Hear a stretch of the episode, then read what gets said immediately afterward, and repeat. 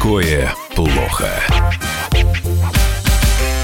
Здравствуйте, дорогие друзья. Прямой эфир радио «Комсомольская правда». Меня зовут Валентин Алфимов, временно исполняющий обязанности сегодня я Илья Савельева. Михаил Владимирович Леонтьев рядом со мной. А, друзья, здравствуйте. Да. А, здравствуйте. Москвичи здравствуйте. и не только, будьте внимательны на дорогах. Пробки жуткие, выбирайте маршруты объезда. Я ну молчу. и не бойтесь, не бойтесь дождя. Я не молчу. Бойтесь. Да, да, обратите внимание. Все. А, Дмитрий Леонтьев к нам присоединится уже совсем скоро, буквально с минуты на минуту. А, может быть, сегодня он а, что-нибудь скажет как раз по этому Не надо. поводу. Хватит. Пауза. Вот.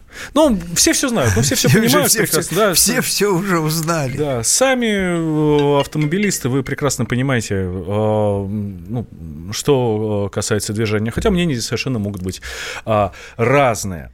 А, ну что ж, давайте мы вам попробуем рассказать, что такое плохо. А, мы тут в начале, а, ну, перед эфиром с Михаилом Владимировичем а, говорили как раз о том, стоит ли брать вот этот вот а, опрос Московского центра Карнеги, Левада-центра. Ну, давайте я все-таки скажу пару Ну, давайте, да. Там... Во-первых, да, да, понятно, что э, мы много раз говорили, что э, вот такая депрессуха экономическая, она создает определенную напряженность, э, такую вот и поиск. Но мы же помним, перемен требуют наши сердца, да, да, да. перемен требуют наши глаза, да. Песни, вот. которые, кстати, запретили в Беларуси даже одно время. Э, ну, песню-то можно запретить, э, но на самом деле э, людям очень трудно запретить быть дураками. Собственно, все комментарии к опросу э, Левада-центра и центра Карнеги совместному, они, значит, собственно, к этому и сводятся. Даже, я бы сказал, таких брюзжательно, это вообще такая брюзжательно-оппозиционная история, да, потому что она, с одной стороны, говорит о протестных настроениях, с другой стороны, общий комментарий такой, даже заголовки такие, что э, все хотят каких-то перемен, но никто не хочет за это платить. И, опять же, это не те перемены, о которых э, мечтают, э, значит, э, борцы с кровавым режимом. Это в первую очередь социально-экономические вопросы. Социально-экономические вопросы, и недаром все время возникает призрак пенсионной реформы в связи с этим, потому что пенсионная реформа была воспринята совсем не так, как, как ее... То есть, я не знаю, может быть, организаторы прямо на это и рассчитывали, тогда это совершенно сознательно вредительская акция. Потому что ведь с точки зрения нормальной либеральной экономической, я сейчас в негативном плане говорю, Понятно, что повышение пенсионного возраста, это никакая не пенсионная реформа, это просто повышение пенсионного возраста, оно назрело, потому что, ну, ну как может страна, имеющая, э, имеющая, э, в общем, довольно средний уровень экономического развития в среднем, в среднем по, по, по больнице. Мы же знаем, что, э, значит, у нас есть еще неизжитые определенные проблемы в экономике. Вот. И имеющая довольно средний душевой доход, э, позволить себе такую сверхразвратную, роскошную э, экономическую политику, как пенсионный возраст там, на десятилетия более высо... низкий, чем э, во всех развитых странах, имеющих, э, в общем, достаточно изощренную пенсионную систему, гораздо лучше. Хотя нигде в мире хорошо пенсионная система сейчас не работает. Это отдельный вопрос, он длинный. Вот. Но проблема в том, что у нас пенсия не является обеспеченной старостью. Нас пенсия является пособием по бедности. Угу. Реально. Вот. И вот как раз в России-то пенсионная реформа была бы э, полезна, потому что э, дать возможность какой-то части людей иметь обеспеченную старость за счет пенсий, именно за счет пенсий, вот, а остальных, может быть, в какой-то степени отставить в покое и понимать, что это именно, именно пособие на бедность, да, значит, это один момент. А второй момент заключается в том, что ну, люди просто восприняли это как прямое изъятие их денег. Но. Просто прямое изъятие их последних грошей. А, Которые и так небольшие. Э, да, и это же та же самая история, что с монетизацией льгот. Реально это все имеет под собой достаточно э, как бы логичную экономическую базу, да? Вот. Это то, что относится к области так называемых необходимых непопулярных реформ. А реально социальная ситуация таковая и общая бюджетная ситуация таковая, что э, в результате э, бюджет, правительство, тот же Минфин платит за э, ликвидацию последствий этого гораздо больше. И это ситуация, когда ложки нашлись. То есть, в принципе, значит, компенсационные затраты огромные. А осадок такой остался, что лучше бы и не искать ложки вообще, на самом деле. Потому что осадок больше ложек. Э, есть вещи, социальная цена которых совершенно несопоставима с экономическим эффектом. Абсолютно несопоставима. Кроме того, мы говорили, у нас же есть как бы э, концептуальное разногласие с э, финансовой политикой, которая у нас сейчас осуществляется. Я сейчас специально на пенсионную реформу, потом мы вернемся к опросу. А, она состоит в том, что политика нашего Минфина построена в том, на том, что надо всячески деньги из оборота изымать, складывать их в кубышку, что надо э, денежную массу сокращать. Э, это люди, которые не понимают, что в это понимают во всех странах мира, в самых вот развитых либеральных странах. Я сейчас не говорю о какой-то оппозиционной э, миру и Западу, будем говорить, политике. Э, в рыночной экономике, особенно когда у вас стагнация наблюдается, э, решающим является поддержание и расширение спроса. В ситуации, когда у нас спрос сжимается, почему у нас достигнут успех в борьбе с инфляцией? Это же не успех в борьбе с инфляцией это дефляция, связанная с сокращением спроса. То есть у нас есть очевидные, очевидные признаки дефляционные, то есть когда не на что людям покупать ничего, сокращается спрос на товары, потому что нет денег. Нет денег, нет спроса. Да? Э, нет спроса, нет производства, нет производства, нет рабочих мест, нет зарплаты, нет еще больше спроса, это дефляционная, значит, спираль. А, а цены поддерживаются, рост цен поддерживается просто ростом издержек. Это всегда то, что у нас всегда говорили э, думающие экономисты, что у нас инфляция носит в большой степени не монетарный характер. То есть она связана с ростом тарифов, с ростом инфляционных ожиданий, которые в это заложены. Да? И за счет этого мы обеспечиваем э, показатели инфляции, которые не доходят до целевых, установленных Минфином. Они хотят 4, но у них не получается. У них уже не получается, потому что у них внутри этой инфляции заложена уже, уже реальная потребительская дефляция. Ну, вообще, в принципе, таргетировать инфляцию – это наш ноу-хау. А, практически все Нет, центральные банки мира таргетируют рост, Есть а разные а вещи. Есть разные вещи. Есть высокая неуправляемая инфляция. То есть инфляция, которая действительно при которой жить нельзя. Инфляция, которая превышает двухзначные цифры двузначные, а то и трехзначные. Мы помним такую инфляцию, она у нас была, э, и э, это идеология, которая сформировалась на борьбе с, с высокой и сверхвысокой инфляцией.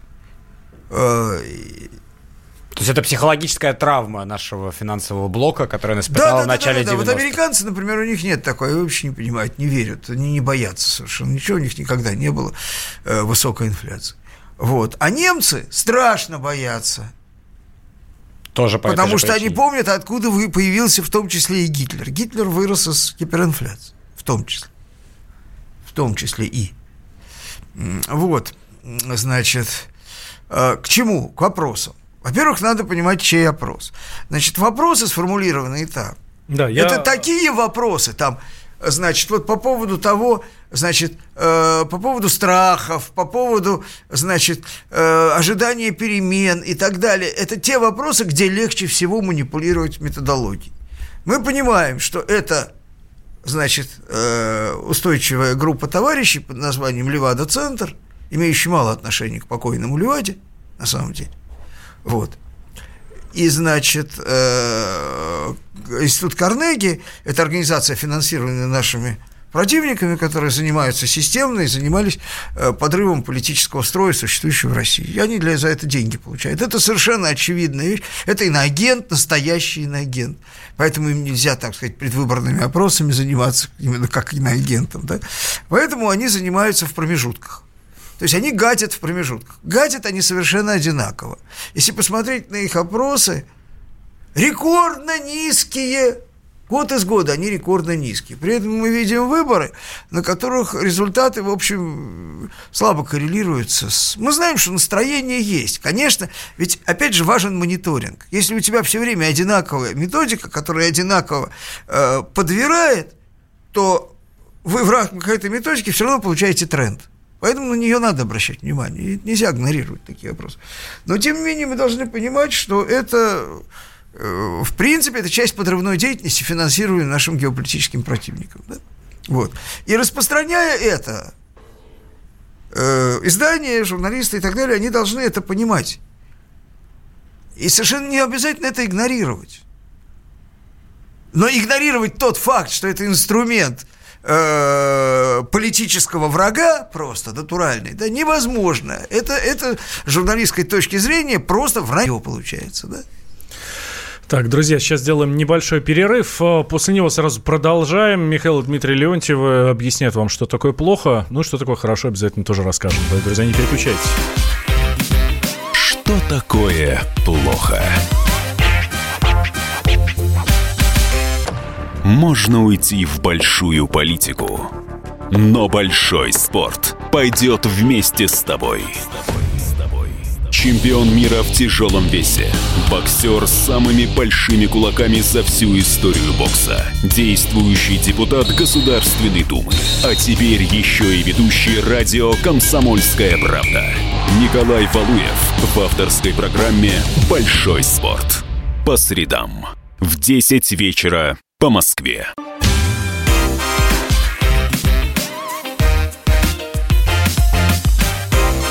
Что такое плохо? Возвращаемся в прямой эфир. Ага. Э, я Валентин Алфимов, Дмитрий Михаил Леонтьев э, рядом со мной. Так что такое плохо? Вот э, плохо это опрос Левады. И Митя, плохо он и плохо и как опрос, но плохо как и не очень хорошо как результат, будем говорить. Угу. Мы о чем говорим? Вот Митя здесь в перерыве заметил, что он справедливо, на мой взгляд, что, значит, когда тебе задают вопрос, хотите ли вы перемен, то надо быть овощем, чтобы ответить, не-не-не, не хочу, я не хочу никаких перемен. Или ну, надо быть чем-то страшно, или олигарх. Страшно, страшно Потому запуганным. Что тебе уже менять нечего. Или страшно чем-то запуганным, да? Вот. Значит, запуганности особенно у нас в обществе нет, надо сказать, как бы Прошло там не клеветали. А, на самом деле это справедливо, но здесь одно, здесь еще раз говорю, э, я бы просто не стал бы игнорировать даже эти, в общем, я бы сказал, гадские опросы, да, потому что тренд они все-таки показывают. Потому что речь идет о том, что они показывают, что там год назад был один ответ на одинаково некорректно сформулированный вопрос, а потом через год значительно более другой ответ. То есть рост людей, которые хотят радикальных перемен. То есть они устали, они не верят в то, что можно э, подкрутить что-то э, простыми легкими средствами. Не видят они динамики. хотят Никакой. Но это да. средний человек. И они, они хотят, значит, чего-то такого радикального, да? Это усталость. Это усталость от, от экономической стагнации, в первую очередь. И, кстати, между прочим, э, даже эти опросы и даже их расшифровки социологические, и даже их комментаторы, их комментаторы говорят ровно об этом, что речь идет не о э, тяге к революции, да, не о, э, значит, готовности к действиям, а именно к готовности к бездействиям, абсолютно. То есть к желанию, чтобы кто-то что-то быстро поменял, вот, но, но если раньше они верили в то, что можно поменять чуть-чуть, то теперь они уже хотят менять радикально.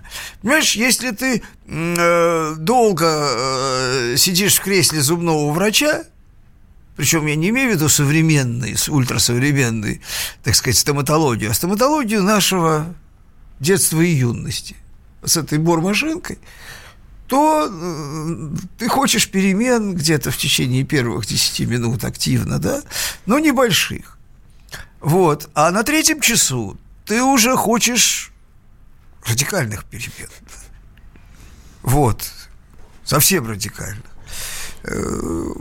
Поэтому, конечно, на это надо обращать внимание, но еще раз говорю, трактовка этого на тему о том, что, значит, клиент уезжает, гипс снимают, она лжива. Она не просто, она лжива очевидно.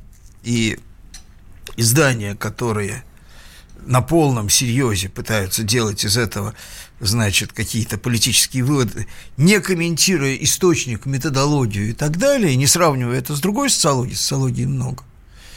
Ну, в общем, в значительной степени украинская социология, да, вот, э, которая, как мы знаем, просто является Э, политической манифестации. Она вообще, вот, но, тем не менее, вот какие выводы можно об этом, и какие выводы будут? Вот мы же знаем, а мы же какие, говорили, а мы зачем же выводы? Мы что сами выводы? не понимаем. Нет, слушайте, я имею в виду, какая реакция у государства может быть, вот у нашей экономической модели государства, может быть подачки населению. Вот у нас же нет экономической политики. Что они могут сделать? Они говорят, население вот недовольно, переймем, мы по там, пенсии повысим на чуть-чуть. А, собственно, Или это... все. То есть, как бы не будет структурного понимания, что экономика не работает, ничего не происходит, но зато будет вот такой вот а, а, вертолет, из которого деньги сыпятся чуть-чуть. Собственно, а... собственно, это и есть совершенно адекватная реакция на э, э, запросы населения. Население же не, не требует радикальных изменений экономической экономической политики, потому что население в экономической политике ничего не понимает. Нет, население может... Просто ничего не понимает и понимать не должно. Это большая глупость. Мы, может быть, будем еще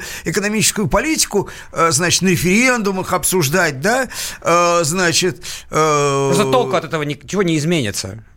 То есть, как бы, этого, то есть, и заселение забудет через год, и от будет такая же... этого ничего не изменится, кроме одного. Я считаю, что э, впрыскивание денег по любым мотивам денег в экономику с точки зрения стимуляции спроса на не менее обеспеченных слоев населения, безусловно, в нынешней российской ситуации, безусловно, экономически позитивно. Если такого рода вещи заставляют впрыскивать пенсионерам, бюджетникам, низкообеспеченным как, через какие-то социальные механизмы там стимулирования, я не знаю, рождаемости, что угодно, впрыск, впрыскивать на потребительский рынок как на потребительский рынок, э, значит, простых товаров потребительских, так и, э, значит, там, долгосрочных, там, ипотечные и так далее, впрыскивать какие-то деньги, если эти деньги перекачиваются из кубышки, ведь понимаешь, в чем характеризуется особенность нашей экономической политики? У нас денег много. Много. У нас денег больше, чем надо нынешнему правительству с его нынешней... У нас кубышка, у нас сверхнормативные резервы. Про стабилизационный фонд. Что значит и стабилизационный фонд, и золотовалютные резервы, они сверхнормативные. Мы живем в ожидании черного дня, понимаешь, все время. Я говорю, что это хомяк, у которого огромные щеки, абсолютно впавший живот, видны ребра, явные следы дистрофии, а щеки волочатся по земле, потому что в них зерно. И оно зер... в щеках это зерно гниет, потому что оно там давно лежит. И даже при попытке выплюнуть его или срыгнуть и съесть, ему это слабо отдается хомяку, потому что он отвык и не умеет. Поэтому он не может нацпроекты деньгами наполнять. Деньги выделены, он не может их освоить, не умеет. Он уже, он уже дистрофия, понимаешь, у него анорексия, да? Вот а щеки здоровые. И поэтому черный день не успеет наступить. Хомяк сдохнет до наступления черного дня от дистрофии. Вот. У нас э, в этом смысле давление – в том числе общественность. Я вообще могу поверить, что какие-то умные люди в Кремле, в российской власти специально стимулируют вброс такого рода, э, значит, опросов для того, чтобы сказать, ну вот, ну ребята, ну все, сейчас, сейчас же вообще порвут на части. Давайте денежек немножечко вот оттуда, из закромов-то, населению выбросим и ничего. И, и, и, и дальше еще можно будет... И, значит, с огромным отвращением наш финансовый регулятор – выделяет из себя, из, не буду говорить из какого места, немного денег, хорошо, что здесь есть щеки, да, значит, и э, впрыскивает их. И как-то так немножечко отпускает, да. Вот. И это создает возможность, если не, э, значит, э, какого-то экономического роста, но хотя бы оживления. Понимаете, вот совершенно очевидным образом для России понятно, да, вот для современной структуры экономической, что любое вливание денег сейчас вызовет не инфляцию, но не вызовет инфляцию. Оно вызовет некоторое экономическое оживление. Пока еще. Потому что пока еще существуют какие-то ресурсы, да, какая-то экономика. Скоро этого не будет. Скоро mm. этого вообще не будет. Потому что вся вот эта вот негосударственная, не, э, э, не э, поддерживаемая искусственно часть экономики, я не говорю, что она плохая. Я говорю, что она настолько нужна государству, что оно ее поддержит вопреки собственной экономической политике. Да? Это госкомпании крупнейшие, и компании с госучастием, да, это ВПК, ну, тоже рядом с этим, да, вот, в первую очередь, конечно, ВПК, вот, оно поддерживается, оно как бы вырезано из общей модели, а вот рыночная часть экономики, которая должна быть живая, такая вот еле живая, она скоро сплющится до такой степени, что она перестанет реагировать даже на денежный вброс, понимаешь? Это как больной, который, э, когда ты ему даешь какой-то стимулятор или там, я не знаю, ставишь капельницу, он оживается. А когда он уже в определенном состоянии, он уже даже на это не реагирует. Все, он не реагирует. Он, у него омертвляется та э, ткань, которая на это реагирует. Вот это, вот о чем речь идет. Вот. Э, вот это тот вывод, который из этого можно сделать противно, политически понятно, что это спекуляция, но пускай хоть так. Ну, пускай хоть так, да? Еще раз говорю, я сильно подозреваю, что такие вещи делаются просто с подачи той части э, экономического истеблишмента, который хочет оживить защитные силы организма, да, потому что, ну, рано или поздно, рано или поздно, экономическая политика России нормализуется. Я вот уверен. Она вообще, в принципе, если так вот уже не брюзжать постоянно, да, есть вещи, которые там 10 лет, 5 лет казались невозможными. Например? Ну, 10 лет назад невозможно было говорить о том, что э, чрезмерное усиление рубля – это для экономики конец. Она из-за этого кончалась. Это было, это было экономическое диссидентство. Сейчас это политика регулятора.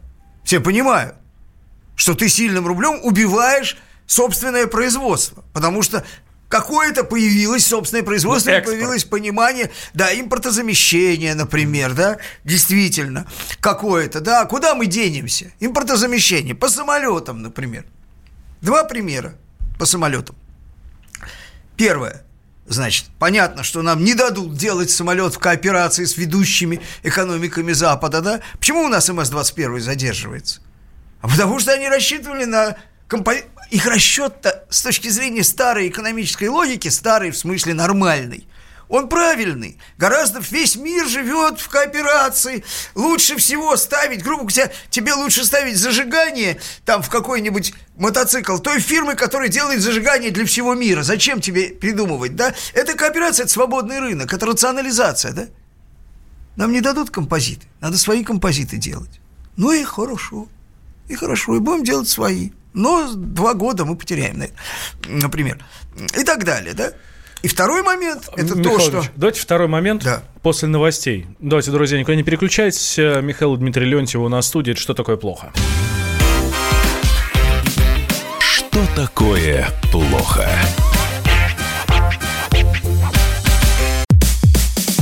Мужчина и женщина. На каждый вопрос свое мнение – Говори, говори, что ты? Почему именно сейчас? Они в 14-м, когда начали Донецк и Луганск долбать так, что пух и перья летели. Так ты сейчас-то ему зачем этот вопрос задаешь? Я задаю вопрос. Тихо. Чш. Накал страстей на радио «Комсомольская правда». Семейный подряд Норкиных в поисках истины. По будням в 9 вечера. Просто о сложном в программе «Простыми словами». Да я не Америку открываю, я, я не понимаю, когда пожалуйста. этот беспредел закончится. Не знаю.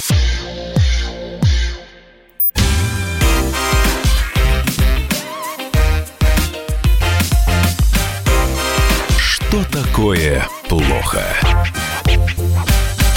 Возвращаемся в прямой эфир. Валентин Алфимов и Дмитрий Михаил Леонтьев. А, так. Завершая по поводу, да. значит... Коротенечко, у нас просто еще вот давай вот так вот, тема э, что, значит, а, вопрос такой. Ты вот веришь, честно, что в ближайшие пять лет у нас изменится экономическая политика как-нибудь? Есть какие-то, хоть какие-то признаки? Этого? Я верю. Я верю в то, что она изменится радикально. Верю, потому что жизнь заставит. Жизнь, к сожалению, все время поворачивается нам мягким местом. Я имею в виду в хорошем смысле мягким местом, потому что все время наши, так сказать, друзья западные помогают нам существовать в той экономической парадигме, в которой нам не надо принимать резких решений. Потому что э, такое решение, насколько я понимаю, может быть принято только в обстоятельстве крайней необходимости, потому что ну, при, при действующей системе нашей. Но при, я много раз говорил, что я абсолютно уверен, что в состоянии крайней необходимости наша действующая власть российская, точнее, конкретно назовем э, человека Владимир Владимирович Путин, президент наш, способен принимать любой радикальности решения, но в состоянии крайней необходимости. Он не отступит. Но То если не будет, если не будет ну, ситуация, когда этот риск будет, сто, когда вопрос о, о цене риска не будет стоять. Ну, как с Крымом, условно говоря, mm-hmm. да? Понятно, что последствия э, сдачи Крыма, они были бы настолько катастрофические во всех смыслах, ну во всех, в политическом, в социальном, э, в идеологическом, в военно-политическом, во всех смыслах. Ну да, не было бы Майдана, никакого Крыма, конечно, вот, не было. Ну, понятно, да, поэтому это, это была принудительная история. Вот, я много раз говорил, что очевидным образом некоторые товарищи, которые э, тоже хотели на этом нажиться и нажились политически, да, они ее и провоцировали, понимая прекрасно, что никакой другой реакции вот у этой власти не будет. Это умные товарищи, умные, вот. А, что касается, поэтому я верю, поэтому я все время про это говорю, вот, потому что иначе говорить про это было бы бессмысленно. Ну, бессмысленно говорить, ну, что ну, заниматься словоблудием, да. Вот. И второй момент, о чем мы? А, про политические решения. Э, ну, я тогда уже не буду продолжать, мы ушли с темы, да, сползли. Ладно, э, вот. А Мне кажется, здесь есть, да. Подытожить да, да, да, да, логично, что у людей такие ощущения. И они, может быть, они не совсем такие, потому что вопрос нет, действительно нет, нет, некорректный. Нет, нет, но, нет но, это, но это, это не нельзя повод, отрицать как, это как не реальность. повод для политических манипуляций, но это э, повод для э, коррекции поведения, да, для коррекции поведения, да, э, потому что э, обратная связь, она разным образом осуществляется, в том числе и с помощью политических провокаций, они тоже, в общем, являются в какой-то степени формой обратной связи. Почему нет? Вот. Э, а по поводу э, иноагентов, да, в принципе, вот, вот, пожалуйста, кстати, вот вам деятельность совершенно конкретного иноагента на территории России, в которой есть масса а они зарегистрированы как иноагент? Конечно. Конечно. Они, на них а, наложены да, ограничения. А, а Карнеги, ну а что ж такое? Фонд Карнеги. Карнеги, извини меня. А чей он агент? Нас, я как понимаю, просто законопроект э, собираются провести, вот уже месяц об этом говорится, законопроект у нас уже из 2017 года существует законопроект про иноагентов, они хотят его расширить с некими определенными штрафными санкциями, но это, опять же, административный штраф, не уголовный. Я хочу За просто что? Пом... Если ты, ты сразу... отказался зарегистрировать, если ты не говоришь, что ты иноагент, после предупреждения госоргана, который попросил тебя это сделать, ты все равно скрываешь, будет штраф. Вот, а... вот слушай, у нас же есть потрясающий случай Бутина, который, кстати, не предупредили. Не, ну, давай. Это вообще, да, ну Значит, это вот нам я... просто это это такая карикатурная иллюстрация того, как они относятся к иноагенту, потому что даже по американским законам обязаны были предупредить. Ну, они не могли придумать и ни другого, ничего другого, поэтому ее обвинили в этом. Зачем было вообще придумать? Ну, ну, им нужен был скальп. Но это уже другой э, вопрос про Путина. Про иноагентов. Вот я работаю на канале РТ, который с этим сталкивается ежесекундно, да, особенно в англосаксонском мире. Причем в Британии и в США процессы разные. Значит, в США закон по иноагентам был создан в 30-х годах, когда они боялись фашистов, вот, и боялись фашистской пропаганды. Да, и он действительно произошел, произошел конкретно, значит, оттуда. А, он очень давно не употреблял. В Америке вообще очень много законов, которые используются пока да, надо. Знаем, да. Вот. И тут они вспомнили после 16 года, что у нас есть такой закон, вот. А есть э, некая РТ, вот, которая э, делает вид, что оно цивильные нормальные люди, а в реальности они не цивильные, не нормальные, а вообще финансируются российским государством. А, при том, Значит, что... А, можно я сделаю да. поправку сразу? Закон об иноагентах в Соединенных Штатах действовал всегда То есть это не то, что он был э, спящий загон, и они он его просто не применялся. Он не, он нет, он еще, он все время применялся. Э, наша подруга Биржа может про это рассказать. Так вот, он применялся, только он применялся скорее к лоббистам. Да, не к СМИ. Он применялся конечно. не к СМИ, он применялся к, людьми, к людям, которые занимаются непосредственно вот вещами, которые у них называются лоббизмом, то есть продвижением И интересов, профессионально. Ну, не всех, но он применялся. Всегда над всеми висел, значит, домокловым мечом, и в тот момент, когда кому-то кто-то не нравился, даже без какого-то глубокого политического контекста, он применялся и мог быть применен. Но разница, опять же, между нашим законопроектом и законом в Соединенных Штатах Америки, что в Америке, если ты не зарегистрируешься как иностранный агент, тебе грозит 5 лет тюрьмы. Это уголовное преступление, а не административный штраф. И нашему а, главе э, РТ Америка конкретно, вот если бы он не выполнил те условия, которые, значит, ставила перед ним а, американская прокуратура, грозил пятилетний срок. И это совершенно серьезно и совершенно э, вот такой вот. Я представляю, какая была бы реакция у некоторой части нашей публики, если бы кого-то за это посадили. Скажем, например, главного редактора Deutsche Welle, который недавно призывал людей на протесты вот ходить. Да, вот, ну вот примерно, да. Они или, или, или, или, или кого-нибудь еще, кто отказался бы, значит, э, выполнять условия, которые ставила российская прокуратура. В Фон Англии, в Великобритании, Карнеги, в Великобритании другая история. Там нет иностранных агентов. Там есть госорган под названием Авком. Этот госорган якобы независимый, но при этом финансирующийся из британского бюджета. А, это госорган, который контролирует все СМИ в Великобритании. Они решают, что является правильным, неправильным. Они решают, что является ангажированным, неангажированным. Они решают, если ты сам, э, смог в сюжете рассказать обе стороны, честно или нет. И они по каким-то претензиям их зрителей а, а, открывают расследование. Я спрашивал конкретно представителя Авком, сколько раз вы открывали расследование по поводу BBC, по поводу Sky News, по поводу CNN, по поводу Fox? Ноль. Ни разу. У нас это происходит просто ежедневно. Ну, так все логично, ответ-то будет, они все Ну, правильно то есть надо говорят. понимать, что здесь, в отличие от Америки, где есть все-таки некие правила, по которым ты, если играешь, тебя никто трогать не будет. В Британии все гораздо хуже, потому что там есть некий орган, который вообще субъективно решает, правильно ты выполняешь Ну, или нет. Видите, И если нет у тебя- показывает, ты сам при- э, э, значит, подтвердил, что и в Америке это все действовало до определенного момента. Все это действует, Я пока, имею в виду про СМИ. пока кто-то Я имею в и виду- про СМИ я тоже, про СМИ. пока кто-то не решил действовать иначе. Вот и все. Но, тем не менее, сейчас, на данный момент, в Америке работает Deutsche Welle. Кто владелец Deutsche Welle? И кто, точнее, кто финансирует Deutsche Welle? Немецкое правительство. France 24. Французское правительство. Аль-Джазира – это Катар. BBC – это британское правительство. Да, то есть это все не иностранные агенты для Соединенных Штатов Америки. Иностранные агенты мы, китайцы, Иран. Вот, То есть, как И бы, кто еще? Иран. Press TV. Айра. М. В Британии Иран вообще запрещен. Press TV не существует, они его убрали. Этот Ofcom посчитал, что это недопустимо.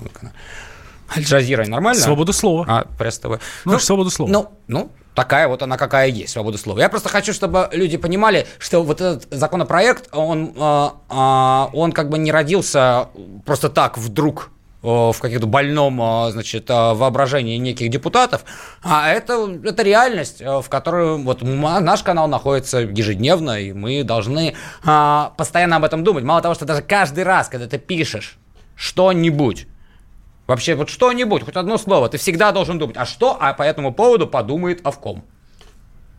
У тебя вот в голове вот эти правила, да, вот, совершенно- и ты вот так, только так и следуешь. Вот. Не дай бог, они чем- что-то не понравится. Например, я вот пример, о чем они нас осудили.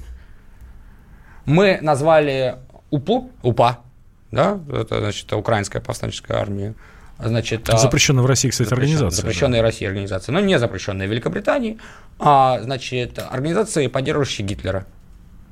Значит, э, нам Овком написал, значит, э, записку такую о том, что вы не дали противоположную сторону этого вопроса, и мы готовы вас оштрафовать. То есть вот, вот такие вот вещи. Вот, вот, вот надо понимать, да. То есть, как бы, ну вот, в общем, вот, вот такая вот история. За оправдание фашизма же срок какой-то дают, нет? В Британии нет. Ах, Вот. А, а в Германии, да. В Германии да. дают. Вот, ну, по очевидным причинам. А, вот, а...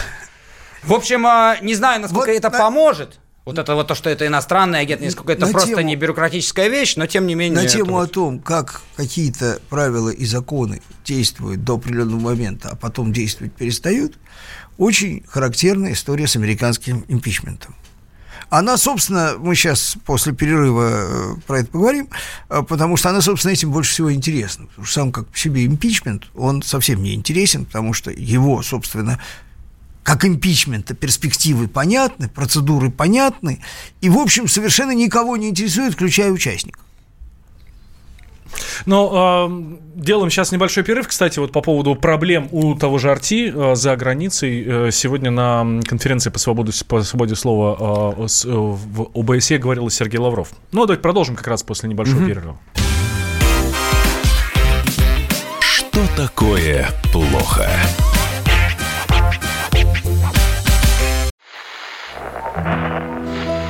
Самара 98,2. Ростов-на-Дону. Иркутск 89 и 8. 91,5. Владивосток 94. Калининград. 107 и 2. Я влюблен в тебя, Россия. Казань. 98 и 0. Нижний Новгород 92 и 8. Санкт-Петербург. Волгоград. Москва 97 и 2. Радио «Комсомольская правда». Слушает вся страна.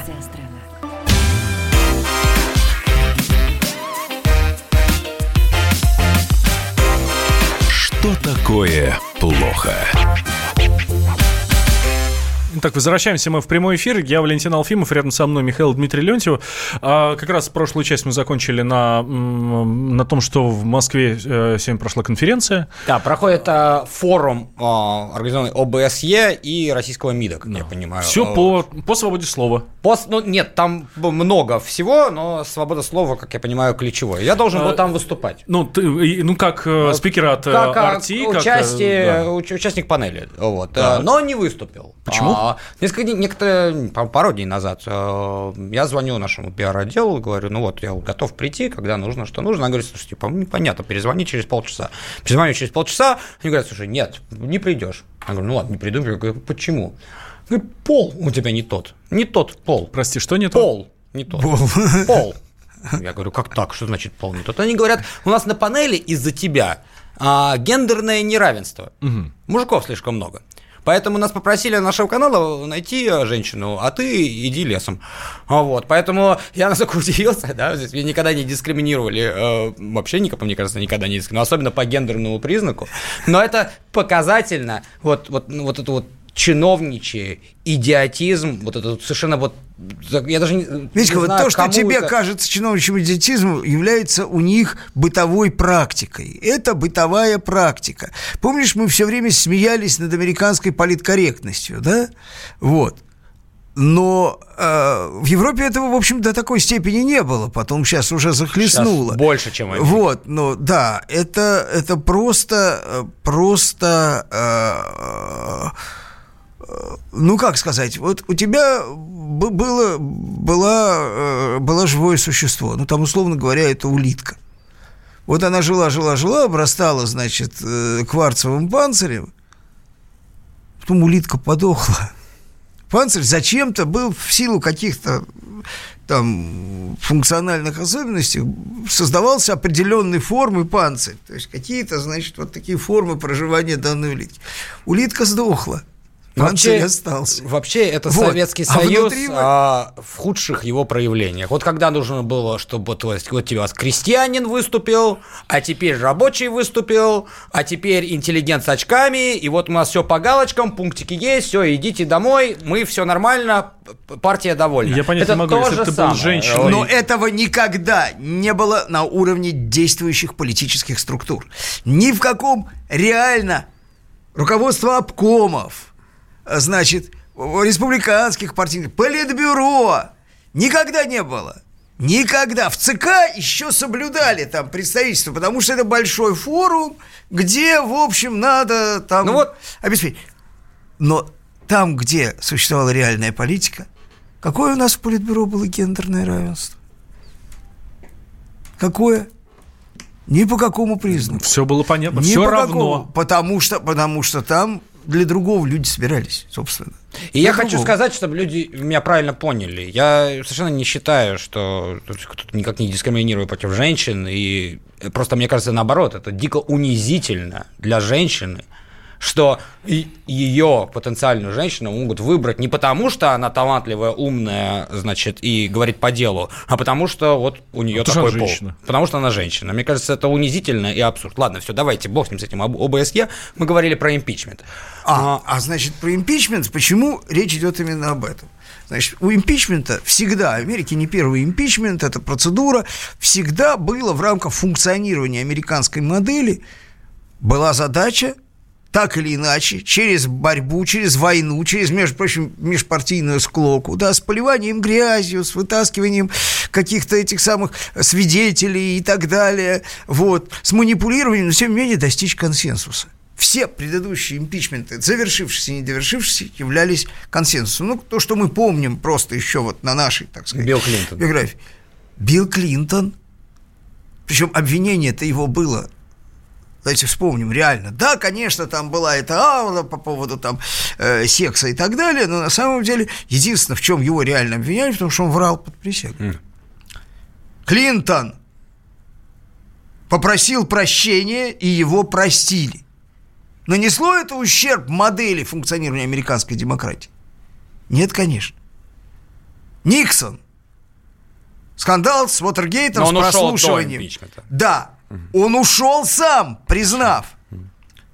А, вот сейчас, по-моему, а, а, Атлантик, да, кто-то из американских журналов написал там, что а, основа функционирования американской модели – это согласие противной стороны с результатами выборов, какими бы они ни были. И вообще с результатами чего бы то ни было. В рамках этой модели важны аргументы, процедуры. Да, они носят игровой характер, так же, как и сами выборы носят игровой характер. Но вы признаете правила игры. И смотрите, даже при всем, так сказать, уже начавшемся расколе победы Трампа, не посмели они не признать победу, не посмели, на грани было уже. Хотели. А вот сейчас, начиная от импичмента и кончая самих выборов, мы понимаем, что импичмента, почему еще никто и другого слушать не будет. Там уже есть точно модельное поведение. Нижняя палата уже импичмент утвердила, где демократы. Потому что там большинство Да. демократов. И им совершенно все равно, Кто там какие чего аргументы. говорит. Они, их, они уже поняли, как они их конф- интерпретируют. Верхняя палата их не утвердит. И им тоже все равно. Им тоже все равно, потому что они тоже знают, как они конфигурируют. Вы хотите скрыть вашу коррупцию, фальсифицируете дело, э, хотите надругаться над, э, значит, волеизъявлением американцев, вместо выборов подсунуть им импичмент, да? Партийную модель. Вот, значит, это понятно. Поэтому импичмент – это форма проведения, самая грязная, самая зверская форма проведения предвыборной кампании. И той, и другой стороной, и та, и другая сторона хочет извлечь из этого преимущество. И, наверное, извлечет. Ну, а Значит- опыт исторический показывает, тебя, что импичмент э, помогает президенту.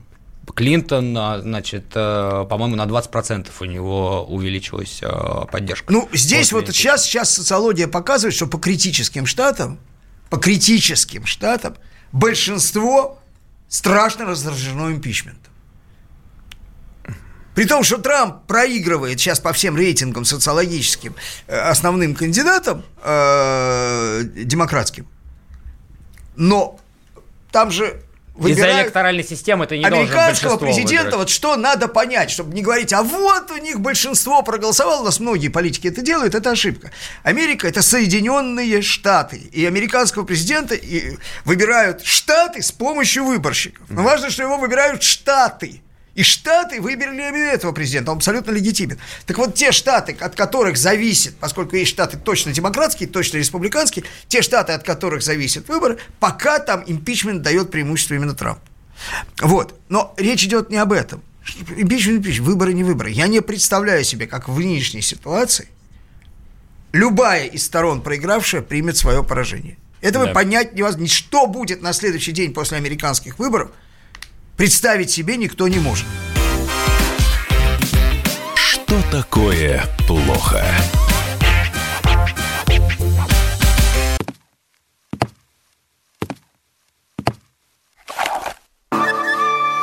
Это была тяжелая неделя. Хороший. Ребята, давайте жить дружно. Плохой. Понимаете, не признавали у одного кандидата подпись его родного отца. Злой. А вот что у нас в России, вот что у нас в России. Бред, да? Николай Платошкин подводит итоги недели. Каждую пятницу на радио «Комсомольская правда» в 6 вечера по Москве.